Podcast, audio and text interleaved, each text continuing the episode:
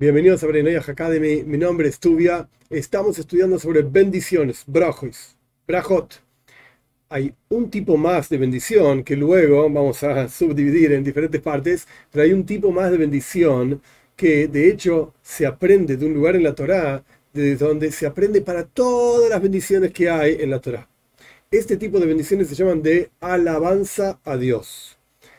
¿De dónde aprendemos la historia icónica de donde saca el concepto de alabar a Dios y de, vuelta, no solamente el concepto de alabar, sino las palabras específicas, la fórmula mágica con la cual todos nosotros debemos alabar a Dios.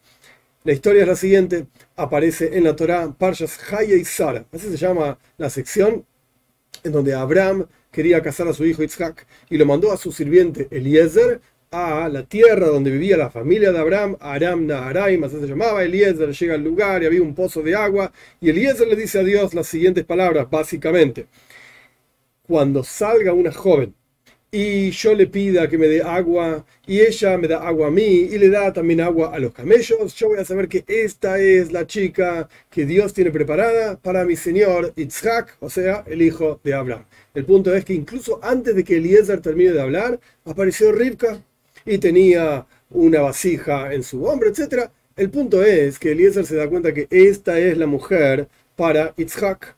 Y cuando Eliezer se da cuenta de esto, ¿qué dice? Baruch Hashem. Gracias a Dios que no me abandonó a mí, no abandonó a mí, a, mi señor Abraham, etc. Ok, pueden ver el texto en, el, en la Torah mismo. El punto es que estas dos palabras que él dijo, Baruch Hashem, gracias a Dios, nuestros sabios la explican de diferentes maneras.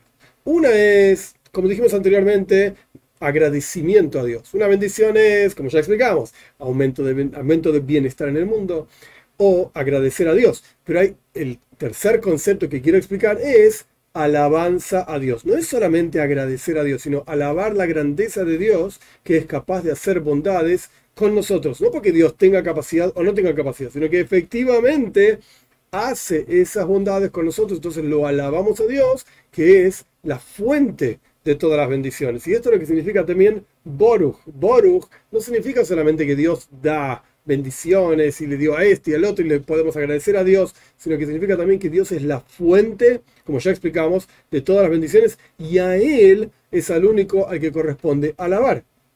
Justamente de las palabras de Eliezer, que cabe explicar, no era judío, porque no existía el judaísmo en ese momento, de las palabras de Eliezer, el sirviente de Abraham, que, interesante, cabe mencionar también, cuando Abraham quería casar a su hijo Yitzhak, Eliezer tenía una hija, y Eliezer quería que Yitzhak se case con su hija, y Abraham le dijo, no, de ninguna manera.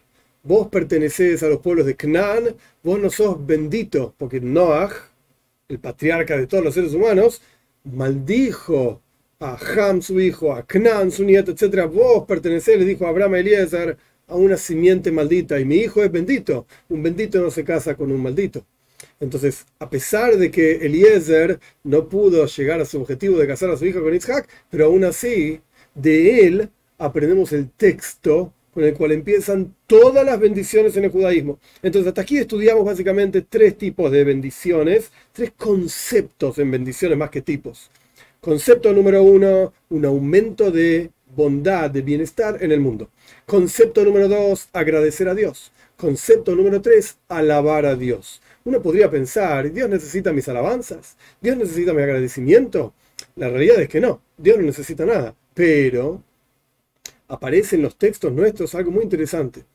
Cuando los estudiantes de Rabbi Shimon Ben Yochai, uno de los grandes de la historia del judaísmo, escribió el Zohar, que tiene que ver con Kabbalah, con la mística judía, etc. Los estudiantes de Rabbi Shimon, cuando querían, en, en español decimos tirarle la lengua, es decir, querían que Rabbi Shimon enseñe, lo empezaban a alabar. Decían, Rabbi Shimon, que sos tan sabio y tan este y lo otro, y el mundo fue creado por ti, que sé, que sé cuánto.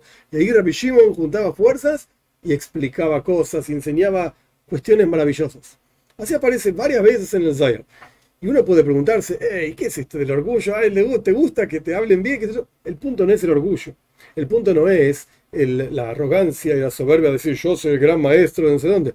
Sino que el punto es la alabanza despierta en el alabado el interés de conectarse. Entonces, cuando nosotros agradecemos a Dios, cuando nosotros alabamos a Dios, Baruch Hashem, gracias a Dios esto, bendito sea Dios, la fuente de las bendiciones, alabado sea Dios, cuando decimos esto, lo que estamos haciendo en la práctica es despertar en Dios el interés de vincularse y conectarse con nosotros. A partir de ahora que entendimos qué significa una braja, una bendición, podemos empezar a estudiar los diferentes tipos de bendiciones que hay, que nuestros sabios explican para cada cuestión de la vida, una bendición diferente, como vamos a aprender a partir de la próxima clase, Dios mediante.